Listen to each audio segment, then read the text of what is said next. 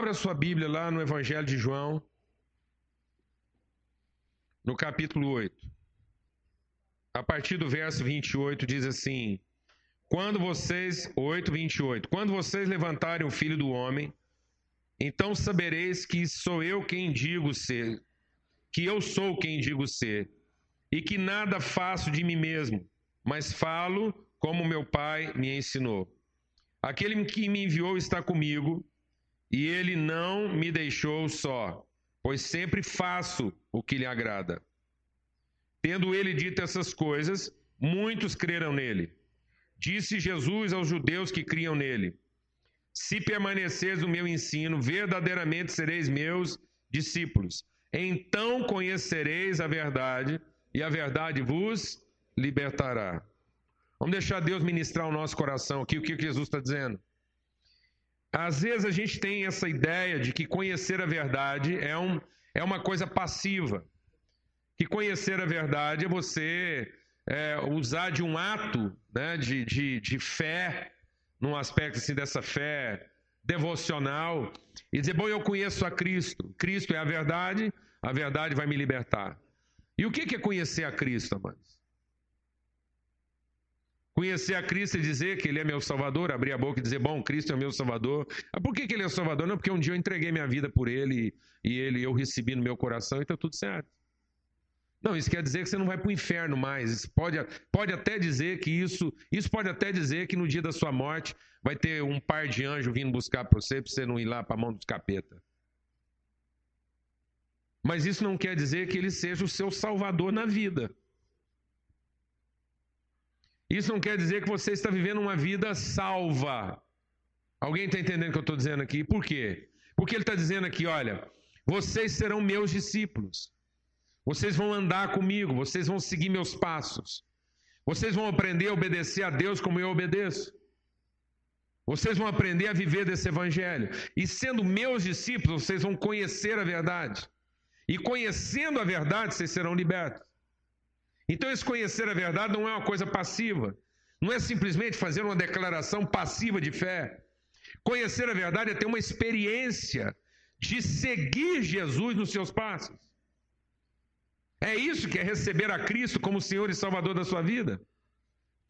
Receber a Cristo como Senhor e Salvador da minha vida não é fazer uma declaração aqui agora de manhã e dizer eu recebo a Cristo e tocar a vida do jeito que eu acho que ela tem que ser tocada. E Deus ficar na obrigação de andar atrás de mim, corrigindo as coisas erradas que eu faço. Receber a Cristo como Salvador vai significar uma luta diária contra todo o sistema de coisas que já foi implantado em mim e em volta de mim. Eu tenho um sistema mental na minha cabeça eu tenho uma forma de cultura que foi toda montada fora de Deus. Muito provavelmente a minha rotina, a minha agenda de vida, minhas prioridades, a minha forma de organizar a coisa está toda montada fora de Deus. Eu cresci numa terra estrangeira. A minha forma de avaliar é totalmente oposta à maneira de Deus pensar. Então, quando o povo de Deus finalmente chegou diante da terra prometida, a forma deles pensarem, a forma deles avaliarem, a forma deles organizarem sua vida, sua mente, era totalmente diferente. Era uma outra cultura, e era uma cultura totalmente oposta à vontade de Deus. Eles pensavam como escravos. Eles pensavam numa, numa, numa, num, num código de causa e efeito. É assim que eles pensavam. A nação foi organizada daquele jeito. Eles pensavam de forma beligerante. Eles pensavam de forma na forma da disputa, da competência, da habilidade. E isso estava impregnado neles. Eles não pensavam na forma da relação, do compromisso um com o outro. Eles pensavam na forma do desempenho, do esforço. Tanto que a palavra de Deus diz para eles: durante 40 anos, eu dei milagre para vocês e até hoje vocês continuam um povo desobediente quando continuava há 40 anos atrás. Porque foram 400 anos de escravidão. Gerações após geração, o povo era ensinado e era um povo crente. Era um povo temente a Deus. Era um povo que todo dia nas suas orações dizia: Deus, liberta a gente. O Senhor tem promessa para nós, liberta o seu povo, mas na prática eles tinham que todo dia ir lá para o seu canteiro amassar tijolo. E para sobreviver, eles tinham que fazer bem o seu dever de casa. Eles se importavam com Deus só quando eles se lembravam que a coisa estava ruim. 400 anos, um filho ensinou para o seu filho, que ensinou para o seu filho, que ensinou para o seu filho. Mais de dez gerações se passaram dentro daquela cultura. Deus libertou eles disso. Deus libertou eles disso. A promessa de Deus tirou eles dessa situação, mas não tirou eles dessa condição. Isso estava dentro da mente deles. Ainda era a maneira de pensar. De modo que quando eles iam fazer alguma coisa, eles faziam não de acordo com o que eles esperavam de Deus. Eles faziam de acordo com o que eles estavam acostumados a pensar. Alguém está entendendo o que eu estou dizendo aqui? Então a verdade tinha que passar de fora para dentro deles. E a palavra de Deus diz que só quando eles estavam diante lá da terra prometida, e a palavra de Deus diz que os inimigos estavam todos derrotados. A Bíblia diz: já não havia mais nenhum ânimo no coração dos inimigos deles. Eles, os inimigos daquele povo estavam todos derrotados, o coração deles estava amolecido. Sabe por quê? Porque os inimigos tinham visto o que, que Deus era capaz de fazer por eles. Tem muita gente pensando que até hoje o maior problema da vida dele é o capeta. Toda vez que eu encontro alguém com um problema muito grave, muito sério, ele está procurando um desencapetamento. Ele fala: não, vamos lá, nós temos que fazer uma campanha, nós temos que fazer aqui um negócio, porque o diabo está furioso. Tá, tá tudo isso, é verdade. Mas você sabe aonde é que o inferno está ganhando espaço? Você sabe por que, que existe uma realidade estrangeira possuindo o que é seu? Não é porque eles são fortes. É porque nós os vemos como fortes. E nós ainda nos vemos como gafanhotos. E sabe qual é a grande característica do gafanhoto? Eu vou te falar qual é a principal característica do gafanhoto. Ele tem um apetite que não acaba.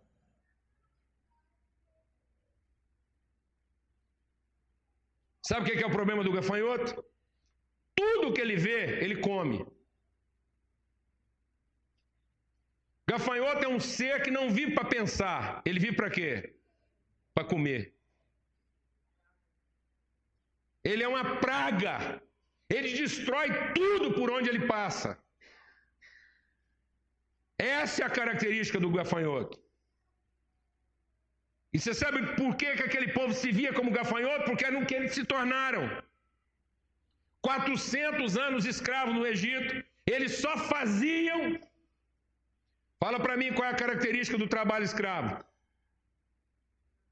O que que caracteriza um trabalho escravo? Fala para mim. A única remuneração do trabalho escravo é o quê? A comida. Então por que, que eles se viam como gafanhotos? Porque não tinha outro objetivo na vida deles, no que eles faziam, a não ser sobreviver. E tem muita gente que hoje é gafanhoto classe A, e tem gente que é gafanhoto classe E. Tem gafanhoto que hoje mora em mansão, mas é gafanhoto. Ele não consegue conquistar outra coisa senão uma marmita maior. Porque tudo que ele pensa tem forma de marmita. Todo o projeto de vida dele está em aumentar o depósito da sua comida. Alguém está entendendo o que eu estou falando aqui ou não? Mano? E quem pensa como gafanhoto não tem força na vida. Quem pensa como gafanhoto negocia na hora do aperto. Porque ele não está lutando por um ideal. Ele não está lutando por um propósito. Ele não está lutando para conquistar uma herança para os seus filhos, de valores. Ele está lutando para aumentar e deixar para os seus filhos um celeiro de gafanhotos um depósito de comida para gafanhoto. Por isso que ele negocia. Porque isso foi impregnado nele. Então, quando ele pensa no Salvador dele, que é Jesus, que é Deus, ele pensa num Salvador de quê? De gafanhotos. Ele não vê ele mesmo como filho, ele não vê ele mesmo como promessa. Ele vê a, a si próprio apenas como um guerreiro que tem que vender o almoço para comer a janta. Eu estava compartilhando ontem um casamento e a palavra de Deus foi muito forte nesse sentido. Que o que faz uma vida feliz não é a quantidade de bênçãos que eu recebo. O que faz uma vida feliz é o significado que ela tem. Ninguém foi feliz porque foi muito abençoado. Aliás, você sabe de onde vem toda a maldição na vida do homem? Toda a maldição na vida do homem não vem do capeta, não vem do inferno, não vem de Satanás. Não é Satanás quem me amaldiçoa. Sabe de onde vem a maldição? De toda a bênção que eu recebi de Deus e não destinei ela ao seu propósito. Sabe de onde vem minhas maldições? É de ter perdido o significado da bênção que eu recebi. Não entendeu o significado dela. Sabe de onde vem a maldição? É deixar de pensar como um filho e continuar pensando como um gafanhoto. Olhar para a vida e dizer: essa vida está muito difícil. Eu converso hoje com os casais jovens e eles não querem ter filhos. Sabe por que eles não querem ter filhos? Porque não quer dar comida para mais de três gafanhotos.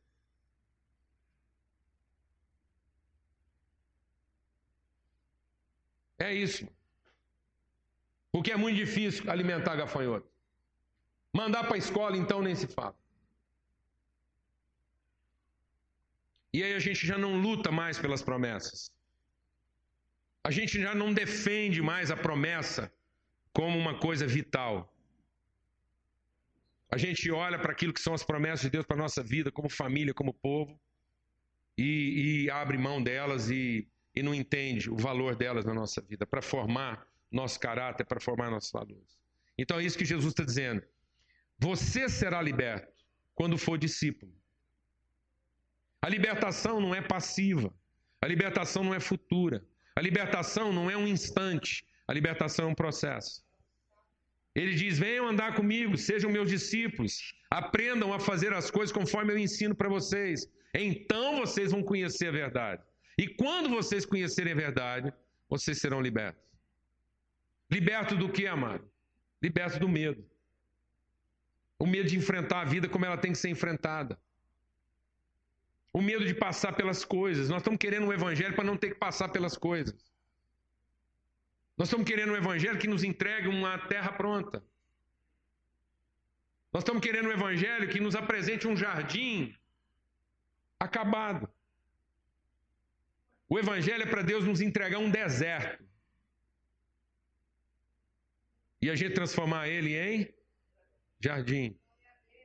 Você olhar para um deserto e dizer: Isso aqui pode virar um jardim. Por que, que isso pode virar um jardim? Porque Deus prometeu.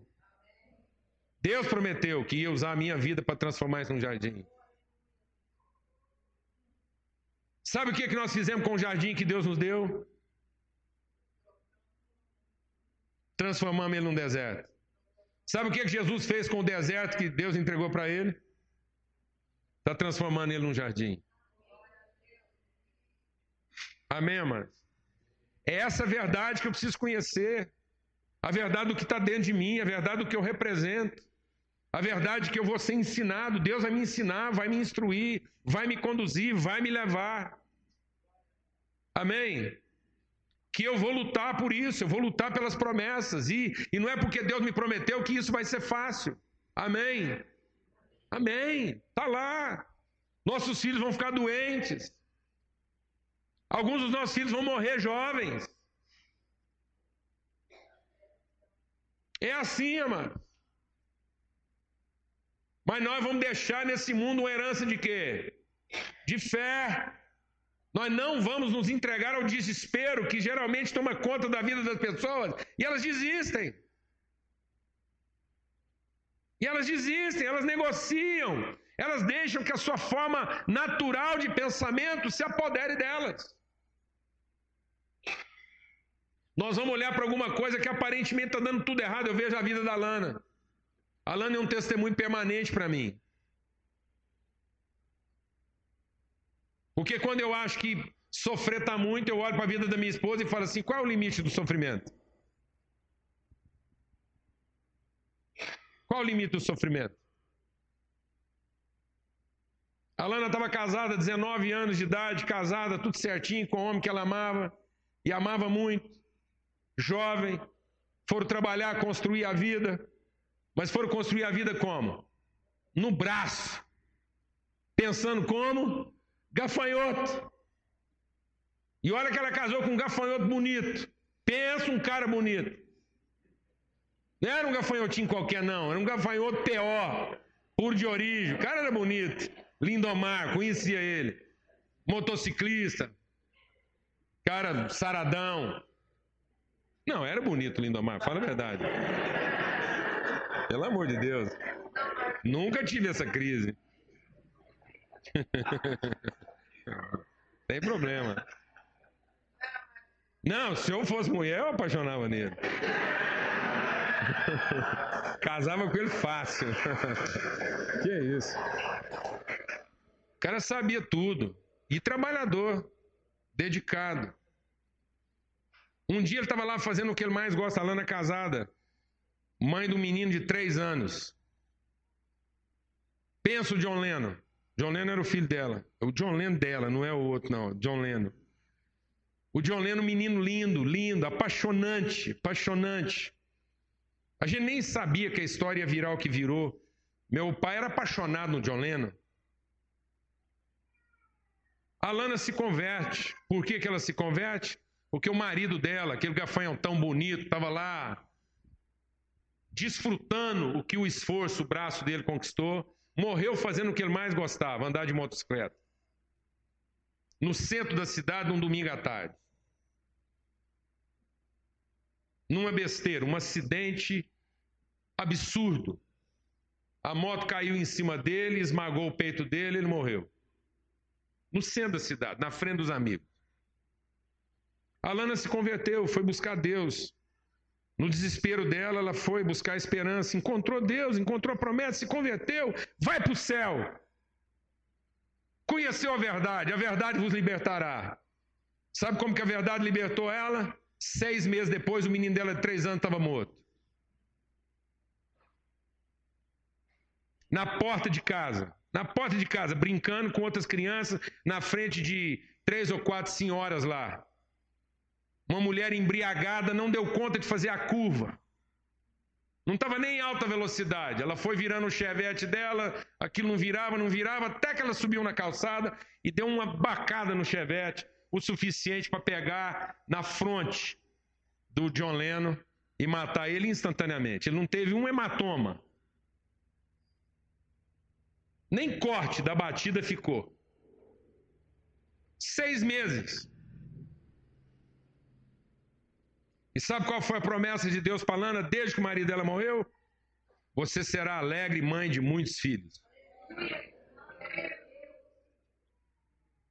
A alegria da mulher viúva será maior do que a alegria da mulher casada. E menos de quatro anos depois, nós estávamos tomando conta de 500 crianças. Sabe por quê? Porque a gente não negociou. A gente entendeu que promessa implica luta. Que nós vamos possuir a promessa, mas vamos ficar com cicatrizes. Jesus conquistou todas as promessas que Deus deu para ele. E tem o corpo marcado pela luta que ele enfrentou para conquistá-las. Amém, amados? Em nome de Jesus. Isso é conhecer a verdade. A verdade que nos liberta do que, amados? Do medo. Porque o medo faz a gente ficar como, amados? Como gafanhotos, escravo. Fazendo tudo apenas para quê? Para comer. E nós não estamos aqui só para comer.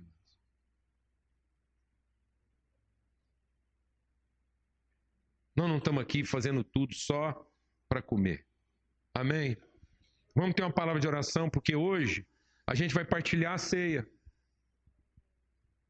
E a ceia é para a gente entender que nós não estamos aqui para quê? Para comer. Amém? A ceia é para a gente entender que nós estamos aqui para repartir. Eu queria chamar o pessoal lá de Floripa. Cadê o pessoal lá? Queridos, a gente começou esse tempo aqui. Muitos de vocês não estavam ainda por causa do desafio do, do estacionamento. Mas o Enzo começou esse tempo declarando uma palavra sobre nós, daquilo que nós experimentaríamos nessa manhã, de intimidade com Deus. E o Júnior terminou agora dizendo para nós o seguinte: quando nós conhecemos a verdade, essa verdade vai nos libertando. E esse processo de conhecer a verdade, até o dia que o Senhor nos recolher. Então, é tipo assim, eu conheço Paulo Júnior e estou com ele há 33 anos. Mas ontem eu conheci um pouquinho mais dele. Porque eu parei para estar com ele.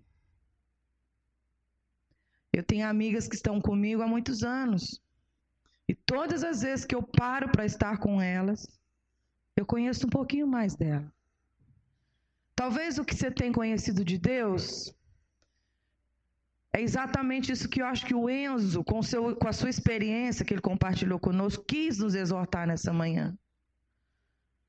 E eu quero declarar que nós vamos ser um povo que vamos prosseguir em conhecer esse Deus maravilhoso. Que quanto mais eu conheço, mais eu me torno uma pessoa livre mais eu me torno capaz de experimentar as coisas extraordinárias que olho natural não vê, ouvido natural não escuta, olhos naturais não veem. Amém, igreja? No nome de Jesus, que Deus listrados, nós estamos num projeto maravilhoso, que é levantar varas listradas nesse Brasil como uma referência de Deus e os jovens têm topado isso para ajudar a gente, né? O Gustavo vai cantar? Vai, eu, deixa eu falar, porque que estão tudo listradinhos, assim, bonito. Eu também tenho uma. É.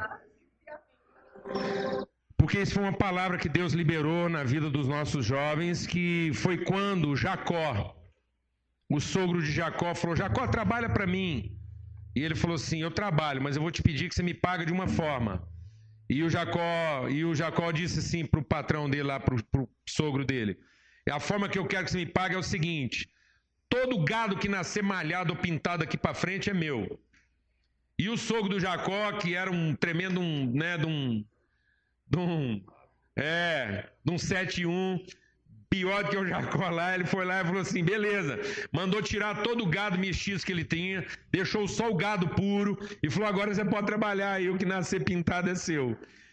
E o Jacó foi lá e pegou umas varas e cortou lista nas varas. Ele pegou umas leguminosas lá escuras lá, varas de vários tipos e tirou a casca dela, o miolo era branco, a casca era escura. Então as varas ficaram tudo listradas, como se elas tivessem sido riscadas. E ele colocou essas varas lá na frente do poço onde o gado ia beber água. E aí o gado prenho lá, as, as ovelhas, as vacas, todo o gado, quando ia como gafanhoto, ia lá para satisfazer suas necessidades, olhava para aquelas varas e tinha uma inspiração. Via uma coisa diferente. E o que eles viam formou neles uma genética. Então eles abaixavam a cabeça lá para beber água, satisfazer suas necessidades, mas quando eles eram inspirados por outra coisa, dali para frente, todo bezerro, toda ovelha, todo cabrito, todo putrinho, todo bezerro que nasceu, nasceu malhado. Glória a Deus, amado. Então nós queremos que os nossos jovens sejam essas varas riscadas, aonde os gafanhotos vão beber água. Glória a Deus, amado. Gente que não está ocupada só em produzir para comer. E essas pessoas, quando vão lá satisfazer suas necessidades, vão olhar para esses jovens e daqui para frente o gado vai nascer o quê? Pintado. Glória a Deus. Gerar filhos de Deus a partir de uma perspectiva inspiradora. E aí, eles vão contar aí com vocês agora. Bom, é, essa, é, a gente está aqui, né, representando um grupo, né, os listrados, né, que a gente fez a viagem lá para Florianópolis. A gente teve um tempo lá com o pessoal E foi um tempo assim muito intenso, né? Foi um presente de Deus mesmo para as nossas vidas. A gente tem vivido algo com eles desde o começo do ano. Mas essa viagem foi mais um presente que a gente ganhou assim em Deus com eles, né? Um tempo muito especial. A gente pôde aprender muito com eles, assim, é, é, essa coisa que eles têm no coração, assim, de estarem apaixonados mesmo completamente por Jesus e entrega total e vivendo isso 24 horas, né? Não só na reunião deles semanais, a vida deles é isso agora em todos os lugares que eles vão. E a gente pode compartilhar muito disso, né? Desse, desse Cristo que a gente é junto, independente se a gente está aqui, eles estão lá. O povo de Deus é um só, né? Independente de da gente estar tá espalhado por aí. A gente pode viver isso em Deus e foi um tempo muito especial. A gente recebeu muito. E a gente veio aqui para dar esse testemunho para vocês. Acho que vai passar o vídeo, né? Para vocês poderem ver um pouquinho de como é que foi. E aí eu vou passar aqui para quem quiser falar mais alguma coisa da viagem. Não? Então. É, na verdade, o que eu quero testemunhar, assim, porque a gente já vive igreja, né? Vive uma vida cristã há muito tempo. É, mas realmente lá eu pude experimentar e ver algo que principalmente as músicas que a gente vai cantar aqui, louvar a Deus, expressou muito isso, né? É, a música que diz de comunhão, eu nunca vi esses cânticos fazer tanto sentido igual lá. Viver em comunhão, que a igreja se faz na relação, se faz na comunhão, né? E a presença, a liberdade do Espírito Santo se faz presente no nosso meio né? Aquela palavra de Isaías, que o Espírito Santo está sobre nós para pregar, para pregoar boas novas. O Espírito Santo está sobre todos nós, né? Não é sobre um ou sobre o outro. Ele foi derramado. E isso era assim palpável naquele lugar, no meio dos jovens, como que cada um da sua maneira, com a sua com seu dom, com a sua vocação, ia manifestando e a presença de Deus se fazia tão real. E, e, é isso que a gente quer viver aqui. Desde que a gente voltou, a gente tem compartilhado isso com os nossos jovens, com, todas, com todos que a gente tem encontrado, para realmente viver isso. Né? Então, a gente quer cantar esses cânticos e adorar a Deus, convidar os irmãos para, de alguma forma, expressar tudo isso que a gente viveu lá. O nosso tempo está um pouquinho adiantado aqui, mas está tudo certo. Até porque o trem vai estar tá meio bagunçado aqui hoje. Nós podemos, é, né, a outra turma só chega às 11. Então é o seguinte: é, o que, que é essa turma de Florianópolis? Eu acho que vale a pena, no contexto que nós estamos compartilhando aqui hoje à noite, é, o que, que é essa turma de Florianópolis? O pessoal foi, eles vieram aqui uma vez, agora a turma foi lá e Deus tem gerado uma relação. Né? É, é importante entender isso porque isso testifica o que nós compartilhamos aqui hoje de manhã. Há 15 anos atrás, há 15 anos atrás, eu fui pregar numa conferência da Donep no Rio de Janeiro. Uma conferência muito grande, aquelas coisas né, que impressiona a vista, 12 mil pessoas lá no auditório. E mas aquilo não, não, me impressionava muito. Terminou a mensagem, eu até fui para o hotel depois, eu fiquei pensando, falei assim, o que, que eu vim fazer aqui, né? Fica parecendo um negócio assim tão impessoal, não é o jeito que eu gosto de trabalhar. Enfim. E aí eu tinha levado alguns livros, alguns CDs lá para compartilhar a mensagem. Depois, no outro dia, uma mulher veio me procurar, ela era lá de Florianópolis, a Margarete. E ela estava, era uma mulher que tinha uma tradição histórica na igreja, mas que estava assim, se reconciliando com Deus. E ela levou todo aquele material, falou tanto que Deus impactou a vida dela com aquela mensagem, enfim. E dali para frente, vez ou outra, a gente recebia notícia da Margarete. E ela sempre pedindo mais mensagem, a gente mandava. Na época ela levou até foi umas fitas lá, cassete, depois aquilo virou de CD, porque isso tem 15 anos. E aí ela pedia literatura e ela sempre pedindo, a gente foi mandando. E aí ela começou a dar notícia: ó, meu marido se converteu. E o marido dela era bem resistente, ela tinha filhos, filhos jovens. O filho dela estava praticamente assim perdido, muito problema e uma vida assim totalmente é, perdida mesmo. Ele teve um acidente, quase perdeu o pé. E aí ela não perdeu a esperança. Ela foi crendo, foi crendo, crendo e foi se apropriando da promessa, muita luta. Converteu o marido, converter os filhos, começaram a converter os amigos dos filhos. Eles começaram um grupo em casa para encurtar a conversa. A gente só veio se encontrar 13 anos depois. Pessoalmente. Encontrei com ela uma vez. 13 anos depois. E agora voltamos a nos encontrar o ano passado, já com os filhos, e com um grupo na casa deles lá de mais de 60 pessoas. Maioria jovens. E os filhos lá sem nenhuma experiência, sem nenhuma formação, sem nenhuma estrutura, sem nenhum. apaixonados por Jesus e cuidando dos amigos e, e ocupando a terra que Deus deu para eles por herança, uma terra cheia de gigantes. E eles estão ocupando isso porque deixaram de pensar como gafanhotos. Havia uma promessa e eles estão possuindo a promessa. E hoje eles são uma inspiração para os nossos filhos. Os meninos foram lá e estão tão maravilhados de ver o que, que Deus está gerando lá. Mas sabe por que, que às vezes lá é diferente, é um pouco assim mais vigoroso, entusiasmado? Porque eles têm que lutar pela terra. Porque eles não estão recebendo uma malmita aqui todo dia. Está entendendo o que eu estou dizendo, amado? Não tem estrutura, não tem nada, então lá eles estão lá alcançando um pedaço de chão todo dia e tendo que cuidar uns dos outros, e eles entenderam que a vida não era só comer. Então é maravilhoso.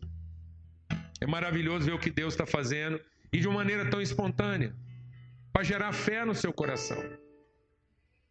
Porque às vezes você fala, ah, eu tenho esperado tanto tempo, aquela mulher esperou 15 anos. 15 anos. Ela viu os filhos delas quase se perderem. O genro dela era um cara assim. O genro dela dormia com mendigo. Mas apaixonado por gente. Esse homem se converteu, é um pastor de gente. Amém? Quer falar mais alguma coisa? É só para ilustrar um pouco, assim, a gente fica, né? Tentando passar isso, mas é, é incrível o que eles estão vivendo lá. Só para os irmãos entenderem, a gente estava num momento lá bem social e um dos nossos irmãos bateu o carro lá em, outro, em outra pessoa e aí deixou um bilhetinho no carro. Aí a pessoa ligou de novo, falou: Ó, oh, a batida que você, que você teve aí, esse acidente já estava no meu carro, normal, pode passar direto. E aí um dos meninos lá de Floripa, lá desses abençoados, falou: Não, Vou ligar para esse cara de novo, ele tem que chamar ele para a igreja. ele tem que andar com a gente. Então é muito natural esse essa busca, né, por pessoas e é isso que nos inspirou lá. Foi, foi um processo muito simples de Deus. E a gente embaraça demais às vezes. Né? Amém. E eu quero honrar a vida da Margarete no contexto aqui do que a gente compartilhou hoje. Porque na verdade, o que que acontece? O Adilson é o esposo dela e ela recebeu essa palavra, compartilhou com ele, ele recebeu tudo aquilo que a gente tem compartilhado aqui. E qual é a grande mudança? Por que, que hoje está lá a família vivendo esse momento todo com outros jovens? Porque a Margarete entendeu que ela não era um gafanhoto. Ela olhou para a cidade, era difícil e difícil para todo mundo, ia fazer pouca diferença, mas ela resolveu encarar isso. São 15 anos e a gente vivendo uma coisa maravilhosa, uma reunião como aquela lá na casa deles. A gente fica muito alegre por isso. Amém? Então nós vamos distribuir a ceia primeiro, vamos dar graças aqui e entender o privilégio da partilha. E nós vamos fazer diferente hoje. Você vai receber o pão e o vinho juntos, aí você compartilha, ministra aí para a gente poder otimizar nosso tempo. Amém? Vamos dar graça então. Senhor, muito obrigado por essa manhã, obrigado por tudo que o Senhor tem operado na nossa vida. Obrigado pela mesa. Obrigado porque essa não é uma mesa de gafanhotos, não é uma mesa de quem está só esperando receber alguma coisa e comer rapidamente. Obrigado porque nós somos seus discípulos, nós andamos com o Senhor, conhecemos a verdade e a verdade vai nos libertando. Vai nos libertando dessa forma humana, natural de pensar. A gente estava escravo de uma forma de pensamento. E o conhecimento do amor do Senhor, o conhecimento de Cristo, está nos libertando dessa maneira de pensar. No nome de Cristo Jesus, Pai. Amém e amém.